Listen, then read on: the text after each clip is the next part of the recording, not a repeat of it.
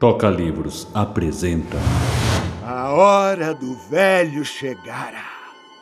O velho estava morto. E um gato. Este último era um animal grande e bonito, totalmente preto, de uma sagacidade impressionante. Quando abri meus olhos para as maravilhas do redemoinho, estavam bem acima de nós e pareciam ter se movido muito pouco de sua posição original. Havia muitos na multidão que se surpreenderam ao perceber a presença de uma figura mascarada que não tinha chamado atenção antes. Eu não podia mais duvidar do destino preparado para mim pela engenhosidade monacal na tortura. Minha consciência do poço tinha sido descoberta pelos agentes inquisitoriais. Aguentei o melhor que pude as milhares de ofensas de Fortunato.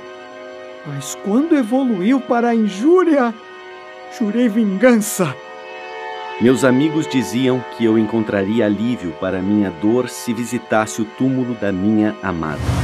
Treze histórias sombrias de Edgar Allan Poe. Sim! Vamos partir daqui! Pelo amor de Pelo Deus! Amor de Deus! Opressor! Sim! Pelo amor de Deus! A interferência levou-me a uma raiva mais do que demoníaca. Libertei o meu braço e enterrei o machado em seu cérebro. E a minha alma, dessa sombra que nos chama mais e mais, libertar-se-á.